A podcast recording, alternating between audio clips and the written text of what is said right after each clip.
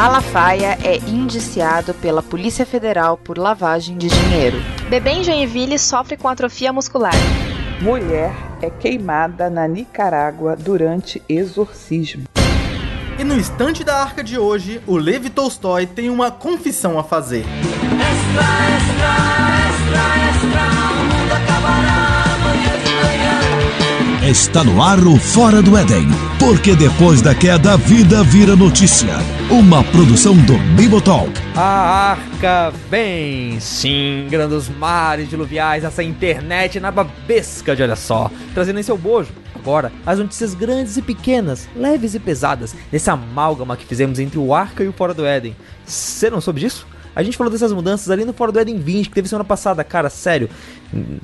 Querido ouvinte, querido ouvinte, escuta lá, porque tá um programa fantástico, com perguntas e respostas. Você vai ver como que a gente realmente precisa ensinar a Bíblia para a igreja, porque o pessoal não tá sabendo. Mas em resumo, o que a gente falou lá é que agora tem Fora do Éden toda semana. Acabou com a história de arca, de fora do Éden, e de fora do Éden 19, 19,5, 19 3 quartos, nada disso. Vai ser fora do Éden, só que vai ser desse jeito mais ou menos que nem o Arca, um pouco mais solto, um pouco mais sóbrio, programas um pouco mais curtos, mas acho que vai ser legal. São mudanças aí que a gente tem nesse nosso caminho para fora do paraíso, mas a gente torce que esse nosso caminho mora nos leve de volta para lá.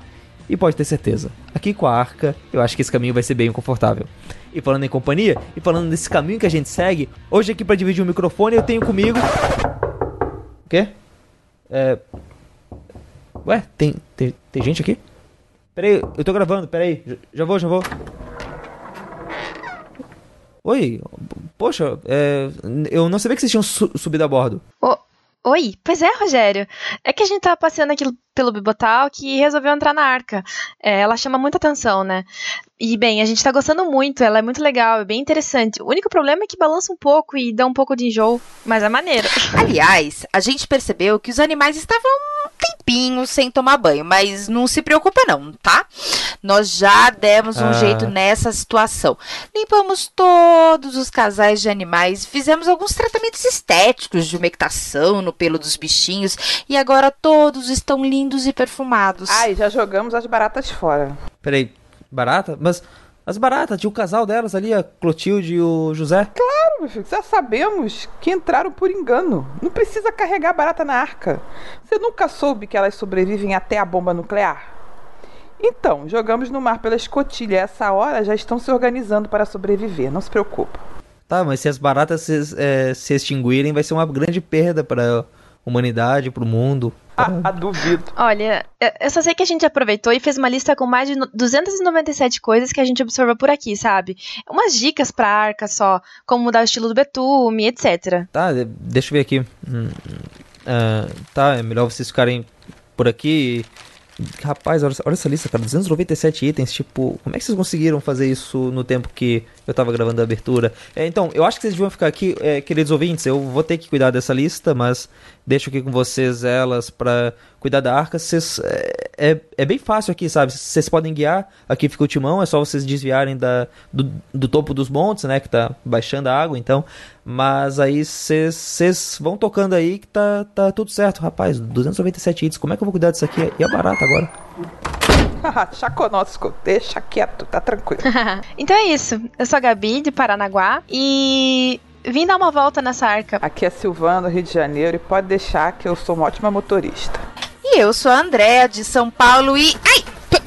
Epa, ai, ai, ai. Acabou de chegar um corvo aqui trouxe umas notícias, meninas. É, bom, enquanto o Rogério vai ver a nossa listinha de coisas para fazer na pra arca, vamos dar uma olhada nessas notícias que chegaram por fora do Éden? Notícia essa, pequeno jornaleiro? Michael Abud, meu amigo há mais de 20 anos, trouxe um membro da igreja dele, que é empresário, para me dar uma oferta pessoal.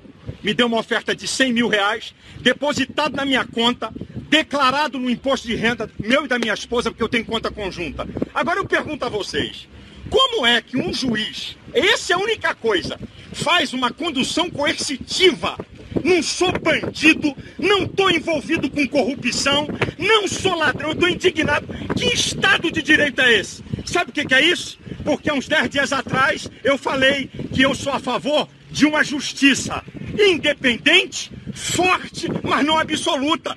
Retaliação, é isso? Querem aparecer em cima de mim?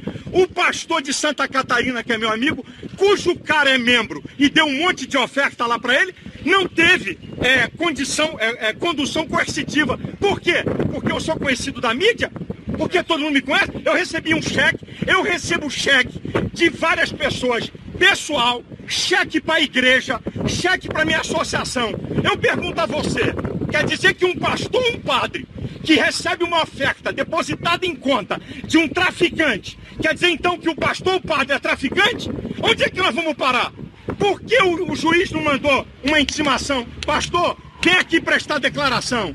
É uma, é uma tentativa de me, me denegrir, porque tem interesses por trás, porque eu me posiciono, porque eu me coloco. Isso é uma safadeza, uma molecagem. Tô desafiando a provar que eu tô envolvido com esses canalhas. Meta eles na cadeia. Sou a favor da Lava Jato, sou a favor de uma justiça forte, mas não para isso, para pegar um cidadão que não tem nada com nenhuma acusação e tentar denegrir minha imagem diante da opinião pública. Essa que é a verdade.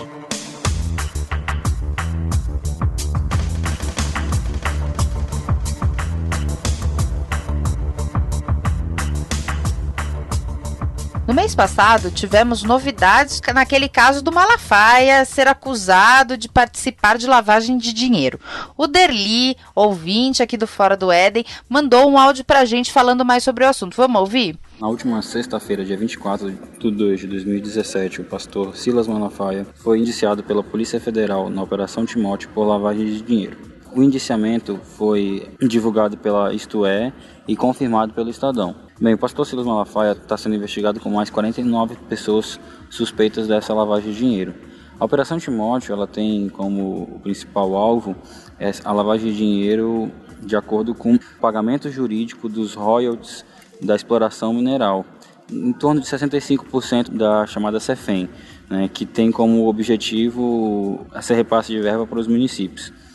Bem, o que, que aconteceu? O pastor Silas Malafaia recebeu um valores da principal, do principal escritório de advocacia que está sendo investigado por, pela Operação Timóteo.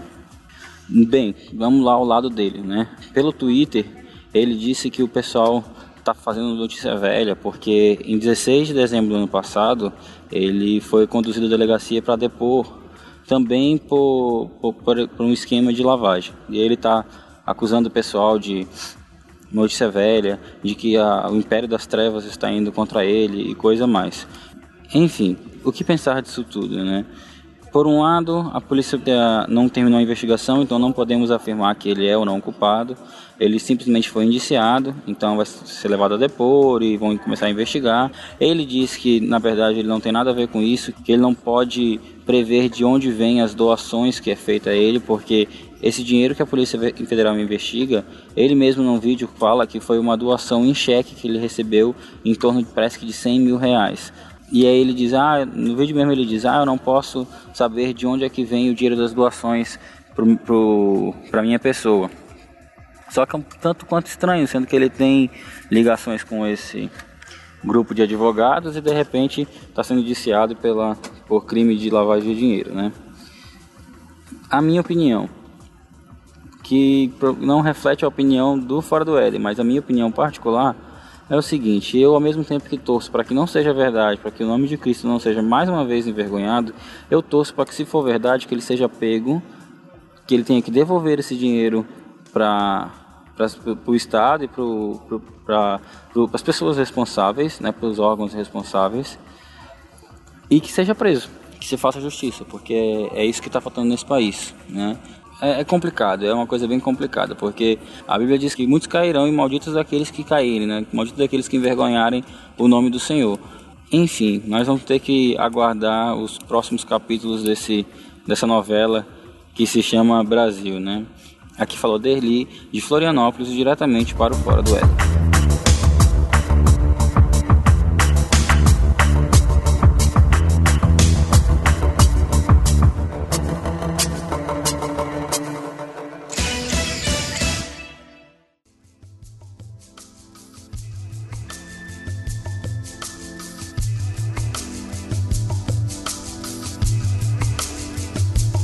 A gente vai ouvir agora o áudio do Bíblia do Mac e eles vão falar sobre o caso do menino Jonathan que sofre de atrofia muscular.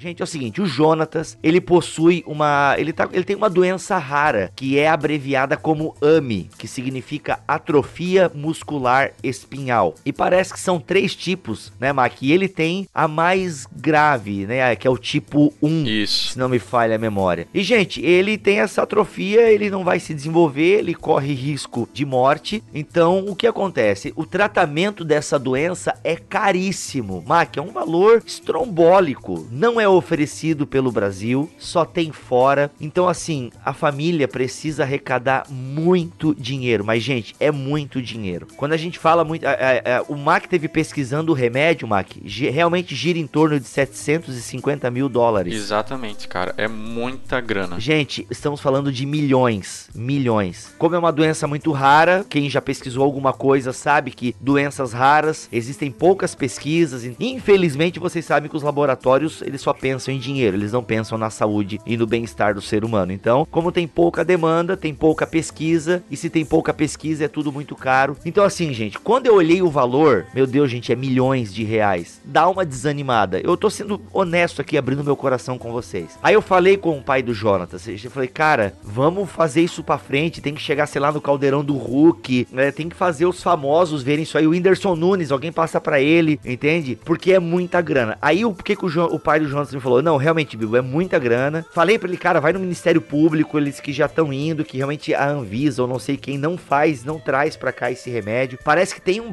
um abaixo assinado, porque tem outras crianças que tem aqui no Brasil, e tem um abaixo assinado que já foi completado, e parece pra trazer o remédio bem mais barato pro Brasil. Então, tipo, os pais e familiares de crianças que têm a AMI estão correndo atrás, entendeu? Então o que acontece? Quando a gente olha esse valor, meu Deus, milhões de reais, dá uma desanimada. Daí a galera se limita a ficar compartilhando no Facebook e só dizendo amém. Mas não, aí o que, que o pai do Jonatas me falou, o Renato? Bibo, quando o estado clínico do Jonatas melhorar e nós estamos orando pra isso, nós com o dinheiro arrecadado podemos ir pra fora do Brasil. Podemos ir para Boston, que é onde, segundo eles pesquisaram, tá bem avançado o tratamento dessa doença. Então assim, gente, é, meu, eu caí na besteira aqui de, de, de ver alguns vídeos da- do menino, sabe? E quase nem consigo gravar esse recado paroquial, porque, cara, a gente que é pai, maluco, é, é muita dor, sabe? É muita dor. Você vê a criança ali toda entubada e aí de repente ela manifesta um carinho quando a mãe fala. É, vamos ajudar, galera. O Bibotal que já fez a doação, sabe? A gente já fez a nossa doação. E aqui a gente tá falando mesmo, né, Mac? A gente sabe que a Bíblia manda a gente não ficar fazendo espetáculo com aquilo que a gente faz, né? A mão direita não sabe o que a esquerda tá fazendo e a gente não é pra ficar anunciando aos quatro ventos as nossas boas obras. Mas aqui a gente tá falando só para dizer que a gente não tá aqui como meio de comunicação dizendo, ah, ajude, não. Nós também ajudamos, né? Como o pai do Jonatas até falou, se todo mundo que compartilha nas redes sociais e diz amém, né? Ou faz orações ali no Facebook ajudasse com 20 reais pelo menos, eles teriam um valor bem maior. e É, tal. a gente tá se utilizando desse veículo aqui que a gente sabe que tem algum alcance, né? Claro que a gente não vai se comparar com outros grandes veículos da esfera podcastal, por assim dizer. Sim, Mas aham. se a gente pode usar o Bibotalk pra ajudar o Jonatas, cara, se a gente tem alguma relevância, se a gente tem aí algum alcance, a gente vai fazer. A gente não vai se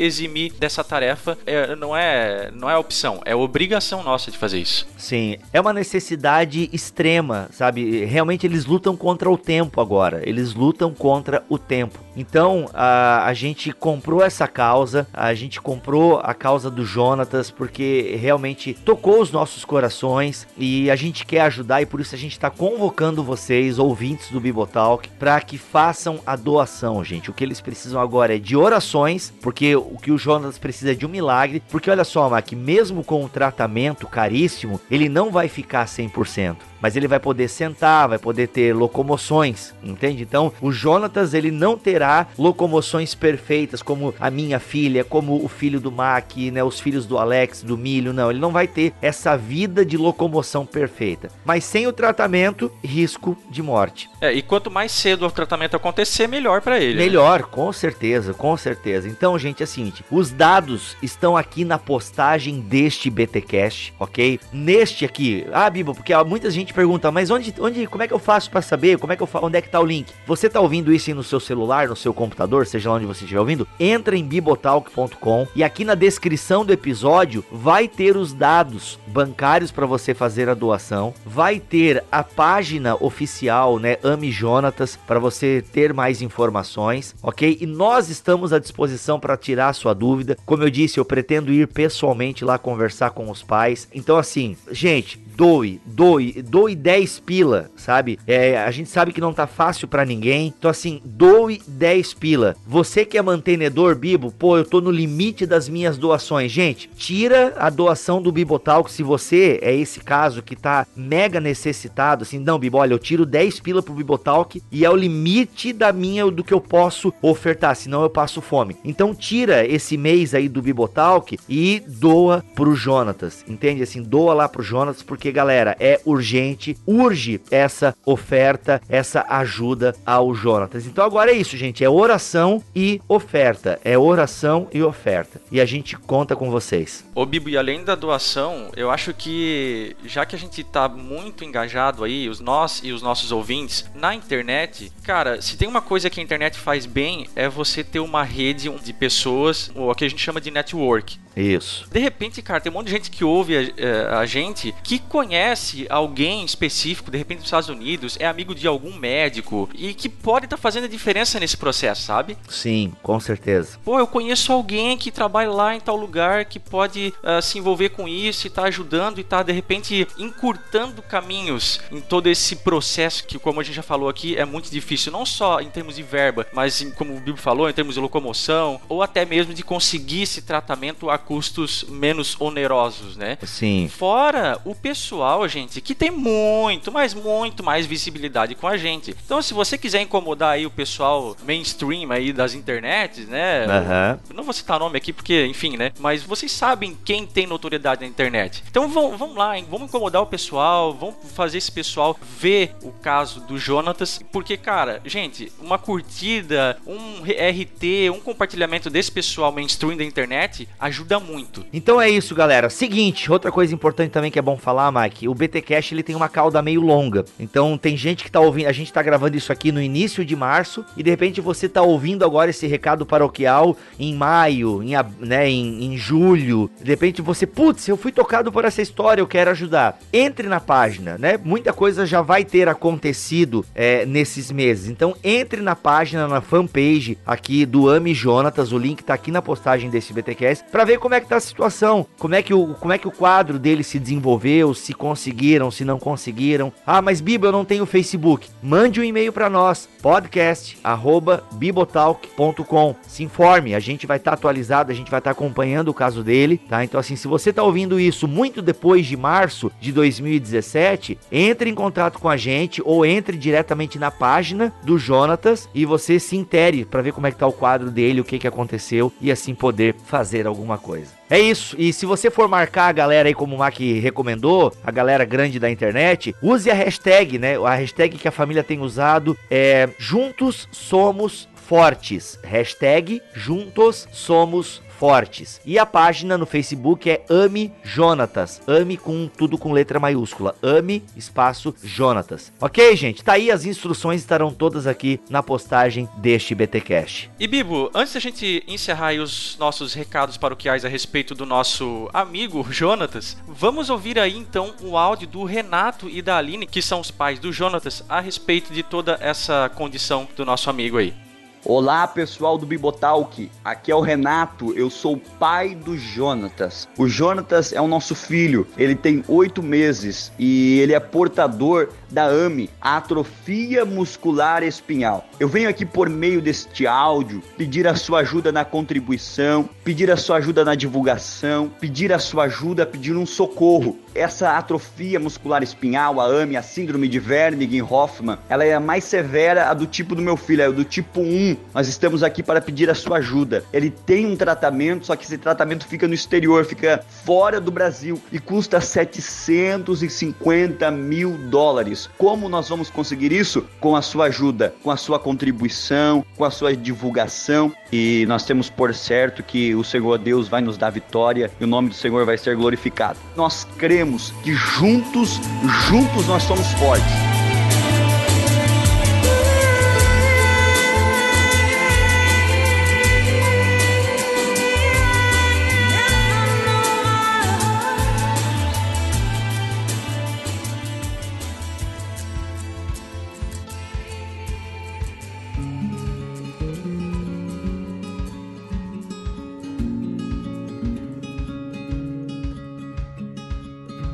Pessoal, tudo bom com vocês? Ó, meu nome é George e esse é o Estante da Arca. É um programa aqui dentro do Fora do Éden com a proposta de trazer indicação de livros para vocês. É sempre muito difícil, né? Essa vida corrida, sempre muitos problemas, muitas dúvidas, uh, muita cansa muito cansaço também né, na nossa correria. Então, alguns livros podem nos ajudar, nos orientar e nos trazer um certo descanso e frescor para a nossa alma também, né? Mas vamos lá. A indicação que eu quero trazer hoje, pessoal, é Uma Confissão de Levi Tolstói. Esse livro que eu tenho aqui em minhas mãos é uma publicação da editora Mundo Cristão e essa obra já foi lançada anteriormente pela editora Companhia das Letras num trecho da obra chamada Os Últimos Dias de Levi Tolstói. Mas agora nós temos aqui uma obra exclusiva aqui, né, bem concisa, nesse trecho, uma confissão. Pessoal, em uma confissão nós vemos um relato bem uh, profundo que o próprio Tolstói faz, refletindo sobre sua própria vida, que no início da vida ele era um cristão, mas apenas um cristão, digamos assim, de tradição, né? Aquele cristão que frequentava a igreja de vez em quando, mas não era um cristão verdadeiro. Ele chega a questionar em determinado momento que não fazia sentido crer em determinadas coisas, mas ter uma vida similar àqueles que não creriam em nada, ou que eram ateus, ou que não tinham a crença cristã ele começa a questionar o que é o cristianismo e então chega em determinado momento de sua vida que ele abandona a fé, só que esse abandonar da fé era porque ele não via sentido, né? Para ele não tinha um sentido lógico, racional. Porém, em determinado momento, por ele não ver sentido lógico e racional na fé, ele parou de ver sentido lógico e racional na vida. Nada mais fazia sentido para ele, o que o levou a um terrível caos. Em um determinado momento ele não via mais sentido sequer em buscar as coisas que ele achava mais importante e ter prazer nas coisas que ele mais admirava, que era a literatura, né, como ele gostava muito de escrever, e também ele amava muito a sua família. Ah, em um capítulo aqui ele diz o seguinte: Minha vida parou. Eu podia respirar, comer, beber, dormir, porque não podia ficar sem respirar, sem comer, sem beber, sem dormir. Mas não existia vida, porque não existia desejos cuja satisfação eu considerasse razoável. Se eu desejasse algo, sabia de antemão que, satisfizesse ou não meu desejo, aquilo não daria em nada. Se uma bruxa aparecesse e oferecesse satisfazer os meus desejos, eu não saberia o que pedir. Se em mim, em momentos de embriaguez, não havia desejos, propriamente não apenas hábitos de desejos antigos, em momentos de sobriedade, eu sabia que aquilo era ilusão, que eu não desejava nada. Nem descobrir a verdade eu conseguia mais desejar, porque já adivinhava o que era. A verdade era que a vida não tem sentido algum. Meu, que peso, né? Aqui você percebe o peso da obra e como foi duro para ele determinadas reflexões. E essas reflexões iam caminhando. Uma hora ele pensava uma coisa e aquilo levou a outro caminho. Ele começou a questionar outras coisas e foi, foi, foi. E você vai chegando no final do livro e você pensa onde é que isso vai dar? Ele vai acabar se suicidando. E na verdade isso faz parte de alguns pensamentos dele. Ele chega a questionar qual é o sentido da vida. Mas com a indicação desse livro, pessoal, eu não quero trazer nenhum sentimento fúnebre para vocês de forma alguma, mas na verdade vocês podem perceber nesta obra o que é a vida de um homem sem Deus, a vida de um homem que busca uma coerência sem Deus. É totalmente desesperador. Só repetindo, uma confissão de Levi Tolstói, publicado pela editora Mundo Cristão. Então, pessoal, o livro tem 127 páginas e ele se encontra também em formato digital. Você encontra na Amazon para ler no seu Kindle, no seu tablet, no computador, como achar melhor. Está por R$16,79 no momento dessa gravação. E você encontra também em formato físico por uma média de R$ 24, R$ 25. Ah, e se você quiser conhecer mais sobre indicação de livros também, você pode acessar o meu canal, que é o Geolê, youtube.com.br geolivros, você vai ver indicação de livros, indicação de leitura e algumas dicas também que a gente vai se aventurando na vida, né? É isso aí, pessoal. Até a próxima. Tchau.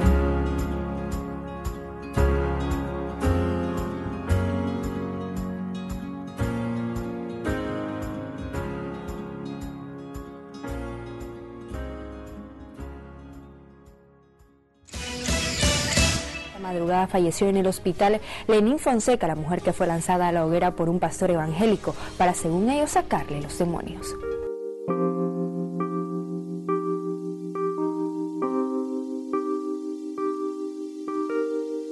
Vilma Trujillo, uma mulher da Nicarágua, morreu no dia 28 de fevereiro, terça, depois de passar uma semana agonizando no hospital. O motivo? Ela sofreu queimaduras de primeiro e segundo graus em 80% do corpo, depois de se queimar numa fogueira durante um ritual de exorcismo numa igreja evangélica lá da Nicarágua. Segundo sites de notícia lá da Nicarágua, onde o caso acabou repercutindo bastante, Vilma, que tinha 25 anos, estava há quatro anos com seu esposo, Reinaldo Peralta Rodrigues, e tinha dois filhos, um de 5 anos e uma menina de 2. Segundo a família, Vilma tinha problemas de saúde e desmaios. No dia 15 de fevereiro, uma quarta-feira, Vilma foi levada pelos familiares para a Igreja Visão Celestial das Assembleias de Deus para receber uma oração de cura. Ela foi considerada endemoniada e, segundo a polícia, permaneceu seis dias trancada dentro da igreja, amarrada pelos pés e pelas mãos. No dia 21 de fevereiro, uma das diaconisas da igreja, Esneida del Socorro Orozco, disse que havia recebido uma revelação divina de que eles deviam acender uma fogueira no pátio do templo para sarar a vítima através do fogo. A partir daí, o relato da polícia e dos membros divergem.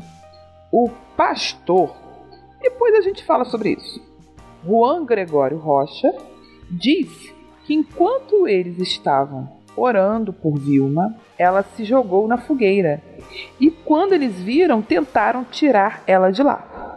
Já a investigação da polícia acredita que Vilma foi lançada ao fogo pelo pastor e pelos membros que estavam ali naquele momento. Ela foi levada a um hospital, onde veio a morrer uma semana depois. Cinco pessoas, entre elas o pastor e a diaconisa que teve a tal revelação, foram apresentados pela polícia no dia 1 de março. É um caso complicado, é uma tragédia, sem dúvidas. Por várias vezes essa notícia acabou aparecendo lá no nosso grupo do Telegram, com as pessoas sempre se questionando se era verdade, se não era e infelizmente é verdade. E foi uma notícia que acabou repercutindo bastante nos sites jornalísticos lá da Nicarágua, como você deve imaginar. Até mesmo porque o governo do país tem tido uma relação agitada com os evangélicos.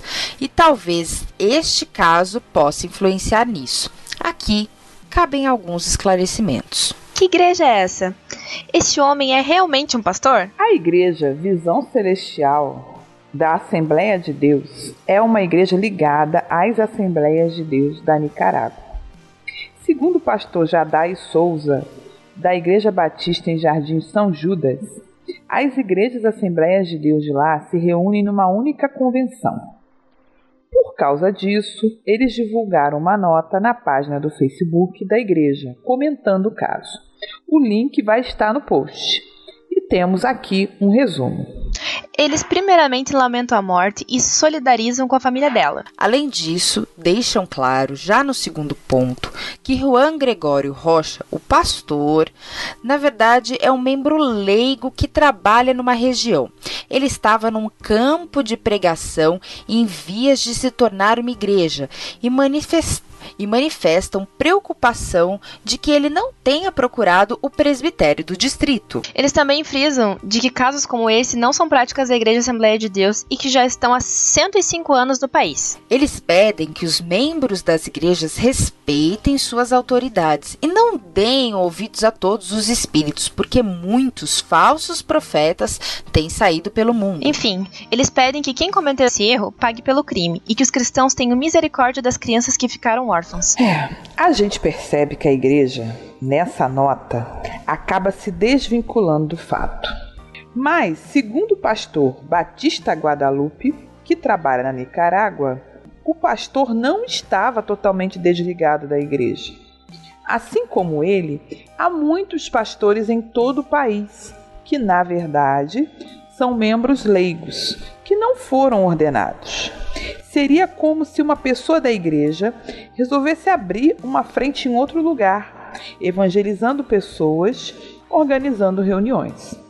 Essa pessoa teria o apoio dos pastores, seria autorizado por eles nesse serviço, mas não seria necessariamente um pastor. Este é o caso de Juan Gregório Rocha. Citando a fala do pastor Guadalupe, ele diz o seguinte: as organizações devem ser sérias sobre quem põe de pastor em uma igreja. Aqui há um fenômeno, e é que cada vez são mais os laicos que são colocados para pastorear igrejas, sem nenhuma preparação teológica nem pastoral. Mas onde fica Nicarágua? A Nicarágua fica na América Central, no continente, naquela partinha fina entre a Colômbia e o México. Ela fica no sul de Honduras e El Salvador, e ao norte da Costa Rica. Estima-se que lá morem 6 milhões de pessoas vivendo numa área um pouco maior do que o Amapá. A capital, Manágua, fica no oeste e a cidade onde ocorreu essa tragédia fica mais no leste, no interior, na região autônoma do Atlântico Norte. É uma área onde a maioria da população é da etnia Misquito, mas o pastor que estava à frente do ritual não é dessa região. E qual a situação política da Nicarágua? Bem, o presidente da Nicarágua, o Daniel Ortega, ele está no poder desde 2006. Ele foi reeleito em 2011 e 2016. Acontece que essas eleições receberam acusações de serem irregulares. Além disso, no ano passado, o Ortega eliminou do parlamento os 17 deputados da oposição, garantindo o seu apoio parlamentar, obviamente. Segundo o CIA Road Factbook, as instituições democráticas estão enfraquecidas debaixo da administração Ortega. Além disso, o presidente tomou no ano passado uma decisão que atingiu a vida dos cristãos no país, tanto evangélicos quanto católicos. Uma norma do governo impediu o acesso de missionários ao país. Para vocês terem uma ideia, aconteceria um congresso com 300 participantes que teve que ser cancelado em cima da hora. Bem, o primeiro evento em que aconteceu realmente esse impedimento de acesso provavelmente foi um caso em 5 de agosto, no qual peregrinos católicos foram proibidos de entrar no país para visitar o santuário de um, num local chamado Popoiuapa, lá nesse país. Para poder entender mais dessa situação, o Rogério entrevistou o pastor Jadai Santos, que tem um trabalho de treinamento de pastores lá na Nicarágua desde 2008 e acompanha a situação do país. Pastor Jadai, como a igreja na Nicarágua reagiu à restrição do governo aos trabalhos missionários? O Daniel Ortega disse que fazia isso para impedir a entrada de narcotraficantes. Isso acontecia mesmo? É, a igreja da Nicarágua reagiu à recessão do governo em relação aos missionários, que foi feita temporariamente no ano passado, é, de uma forma a, pacífica, junto aos órgãos governamentais, fazendo solicitações, ao passo que depois de algum tempo, não sei precisar quantos meses efetivamente, a, a autorização da entrada dos missionários é, voltou a ser permitida com um, um item em especial.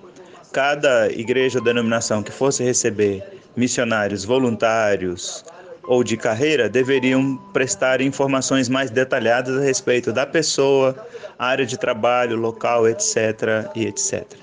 Mas um detalhe eu, eu posso confirmar: toda vez que eu entro lá e eu levo material para doar aos pastores, líderes, material que eu escrevo, traduzo em espanhol, geralmente na imigração, no aeroporto, eles, eles apreendem parte do material. Também cobram impostos, mesmo eu dizendo que é material para doação e não necessariamente para venda. Então isso já acontecia antes, é, não sei se vai continuar acontecendo, mas acredito que sim. A questão de Daniel dizer que é, a proibição era para impedir a entrada de narcotraficantes, eu não acredito nisso. Muito embora os narcotraficantes possam disfarçar de tudo que é tipo é, de gente. O problema é que os missionários é, entram em contato com o povo, veem a fome, a pobreza, mais de 50% das casas não tem sanitário, a renda mínima, a renda média por, por cabeça é de menos de 2 dólares por dia quando tem essa renda. Então, esses missionários, a, além de levar ajuda, orientação, instrução, também fazem contatos com seus países, com suas igrejas, e via de regra, aquela ideia do paraíso que o mundo comunista e marxista quer, quer mostrar, ela é desmistificada. Então, acho que talvez é, ele tenha feito isso de propósito mesmo para de uma certa forma calar né, as agências missionárias ou os missionários que atuam que atuam lá. Como é que é o panorama religioso na Nicarágua? quase um terço da população lá é evangélica, mas como é que essa população se compõe? São mais pentecostais? Qual o país que é mais responsável por esse trabalho evangelístico lá? Hoje tem mais ou menos 50% de católicos, uns 40% de evangélicos. A Convenção Batista na Nicarágua está completando 100 anos esse ano, mas a maior igreja lá é a Assembleia de Deus. Tem todo tipo de igreja pentecostal, neopentecostal. Também a gente tem visto a cada ano a chegada maior de comunidades muçulmanas até porque o governo fez parcerias com nações árabes, numa rixa com o governo americano, então a Nicarágua é, está abrindo as portas também para a presença de, de muçulmanos. Eu não sei, com o passar dos anos, o que isso vai causar e que tipo de problemas a gente poderia ter também na América Central em relação à ação é, dos radicais islâmicos que devem estar também infiltrados lá com, com a população. No ano passado, se não me falha a memória, o presidente das Assembleias de Deus se licenciou para concorrer à, presidência da República. Ah, ele sofreu dois atentados, quase morreu e aí abriu mão é, da candidatura. Isso pode mostrar um pouco do panorama é, religioso. Ah, as igrejas batistas com quem eu iniciei meu trabalho lá, é, elas são igrejas ecumênicas, então em mais de 100 anos não passam de 200 igrejas e umas poucas congregações. Então, eles entendem que não deve evangelizar os irmãos católicos para não criar uma cultura de guerra, porque o que impera na, na, na denominação lá é a luta por o que eles chamam de uma cultura de paz. Na cultura de paz, então, todas as diferenças devem ficar de lado, gênero, sexo, religião e por aí vai. Mas é, a Assembleia de Deus, que é bem diferente da Assembleia de Deus aqui, é uma das denominações que mais evangeliza, tem seminários, tem universidade. Muito embora, é, há oito anos atrás, quando eu fui lá a primeira vez, eu encontrei um bom número de pastores analfabetos ah, no meio da Assembleia de Deus. Fiz parceria com um pastor de lá da Assembleia, formamos é, um grupo de alfabetização, alfabetizamos esses pastores. Depois criamos um pequeno seminário na front, próxima fronteira com a Costa Rica. Esse seminário está dando formação é, num nível médio, já que eles têm um, uma escolaridade baixa. Graças a Deus já, já está caminhando só com as próprias pernas e as comunidades estão, estão avançando. Né? No ano que vem, por exemplo, a minha ideia é apoiar uma pequena congregação numa ilha chamada Ometep, construir um templo, um salão de cultos, porque onde eles se reúnem é bem, é bem precário. Como é que o governo marxista do Daniel Ortega reage a esse contexto religioso? A Nicarágua se define como é, uma nação socialista, cristã e solidária. Embora sejam marxistas, eles estão bem envolvidos nas práticas religiosas. Todos os feriados do país são feriados religiosos. A influência dos bispos nas decisões do Estado são muito fortes, é, tanto que ah, quando a oposição acusava a, a Rosário Murilo, que é a esposa do, do, do Ortega, de ser é, bruxa, isso criava um impacto muito grande, porque ele fazia questão de ir às missas, mas também é, a igreja, por exemplo, controla as comunidades, as, as, a igreja não, o Estado controla as comunidades, as ajudas sociais só são oferecidas a quem está cadastrado no partido do governo. Ah, é muito comum os pastores não emitirem nenhuma opinião em relação à política, eles se calam. Ah, nas comunidades onde caminho, por exemplo, a cada conjunto de 10 moradias mora um agente do Estado, ali uma espécie de fiscal. E quando a gente, por exemplo, eu já construí lá escola, classes, refeitórios, banheiros numa igreja, e eles ficavam intrigados qual era o nosso interesse ali, já que a gente não pertencia ao governo, e eles não entendiam essa cultura nossa de ajudar as pessoas em função das necessidades, não em função da, dos objetivos políticos ou ideológicos que porventura a gente tenha. Mas normalmente eles não fazem nenhum tipo de comentário, não fazem nenhuma crítica, com medo talvez de algum tipo de repressão ou, ou de algum tipo de, de prejuízo que possam é, ocorrer ali para eles. Então, é, eles fazem uma mistura muito grande. Se você olhar, por exemplo, os cartazes do governo, as propagandas, os outdoors nas cidades, parece o mesmo que você vê nas campanhas de prosperidade das igrejas neopentecostais aqui no Brasil. Ou é assim, é bem miscigenado o negócio.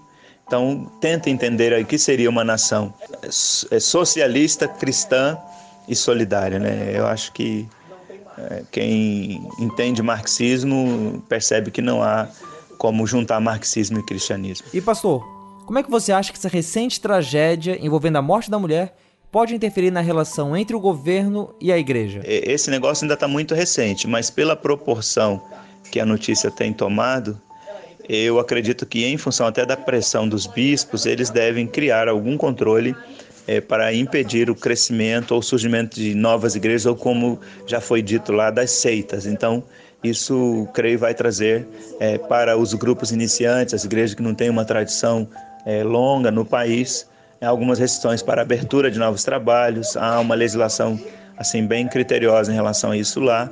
Então não é tão simples é, abrir uma igreja lá como, por exemplo, é aqui aqui no Brasil. Mas eu creio que deve haver sim é, algum tipo de, de restrição.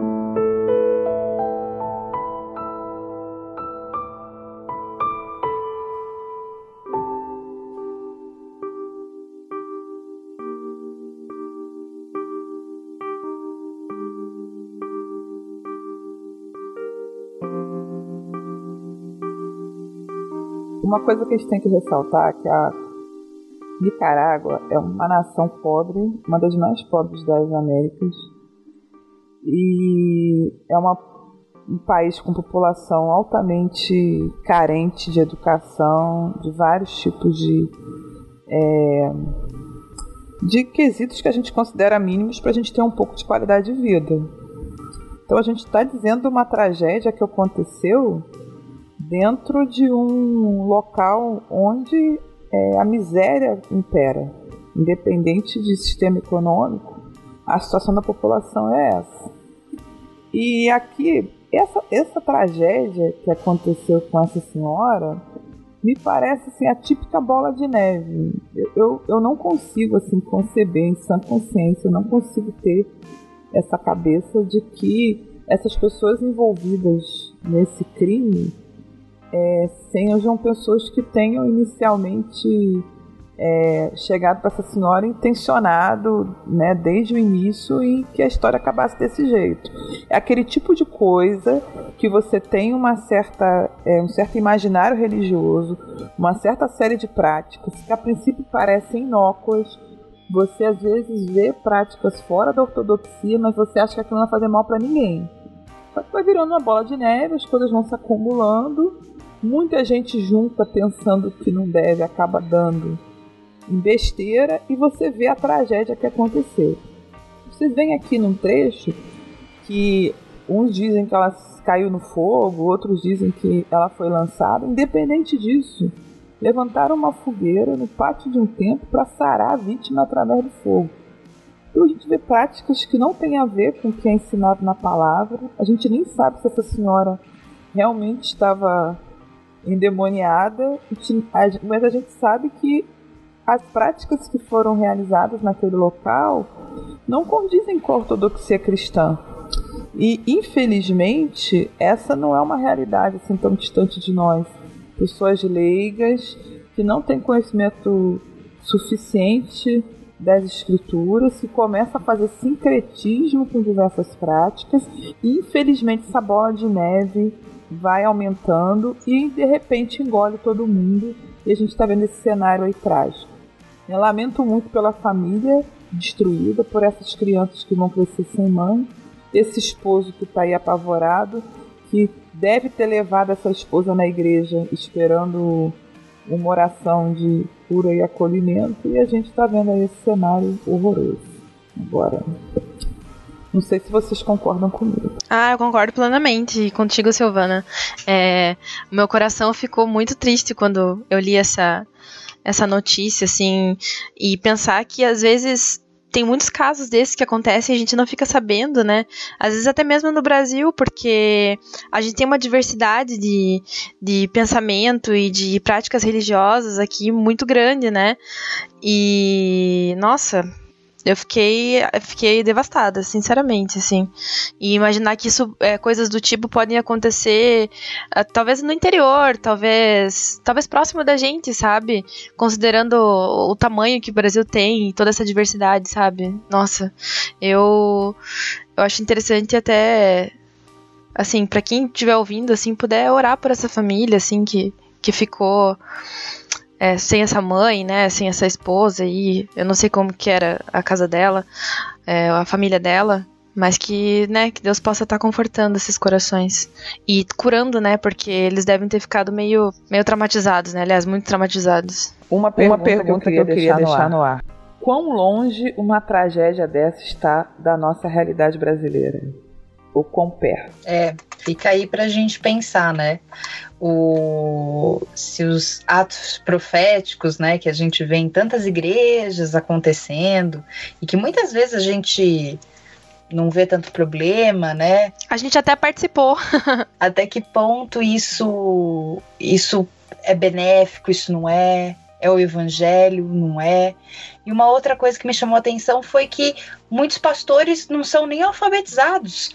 Então, como que um pastor, assim, claro, Espírito Santo capacita, e super, mas é, a dificuldade de entender o, o, o texto escrito, né? Será que isso também não aconteceu porque essas pessoas não conseguiam entender o texto escrito, não tinham acesso e por isso não sabiam como proceder?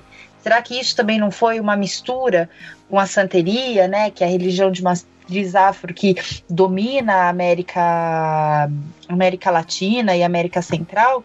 Será que não foi isso? Será que não foi essa mistura, esse amálgama aí de, de, de misturar o, o, evangelicalismo, né, o cristianismo com as religiões afro, com, né, com esses cultos, com, com essas ações, né, é, das religiões afro, que você tem que fazer algo para que algo aconteça? É, eu, eu sou da opinião de que basta um grupo de analfabetos e dois versículos mal decorados para essa tragédia estar tá desenhada. Eu nem acho que precisa ter é, influência de outra religião, não. Dada a gravidade do quadro, gente. Está falando de gente que tem Bíblia na mão e não sabe ler. Olha o problema. Né? E aí, realmente, é tentar o Senhor seu Deus. É, e a gente não precisa ir muito longe. Há alguns anos no Brasil viralizou um caso de um pastor que tinha achado na Bíblia a orientação para que ele se deitasse com uma das, das é, fiéis da sua igreja, porque, segundo ele, estava escrito: vai lá e adúltera com ela.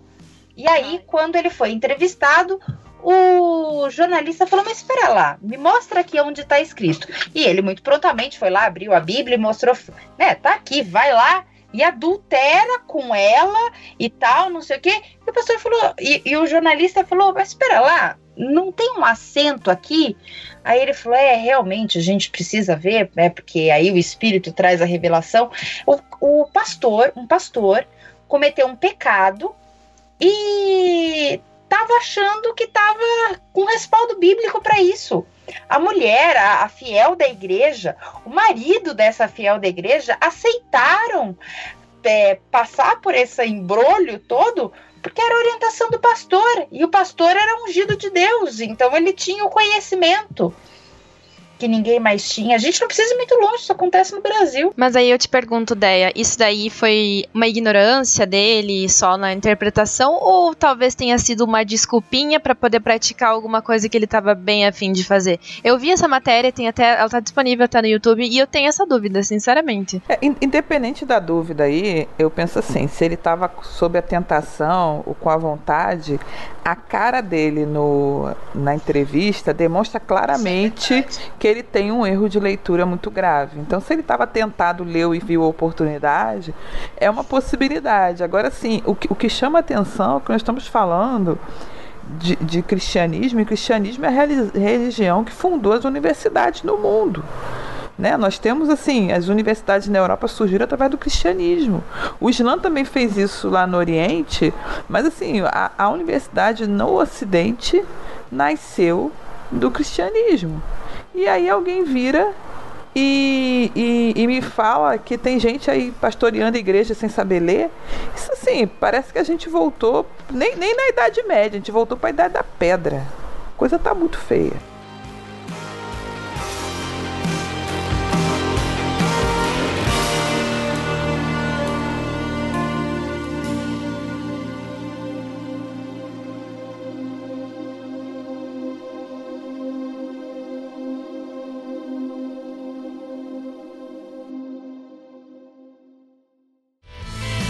Direção, tá tudo certo por aí?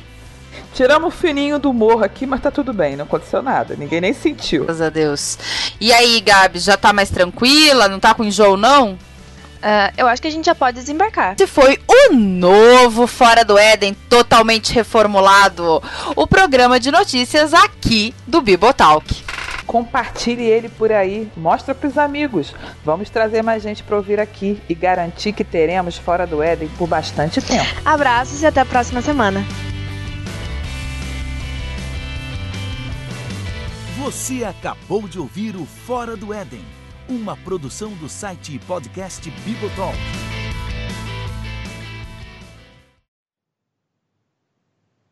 Tchau! Tchau! tchau, galera! Tchau. Meninas, vamos pra janelinha fazer tchau pro corvo! Tchau! Tchau, tchau corvo! Traz notícia pra próxima semana! Sim! A gente quer saber a notícia do continente.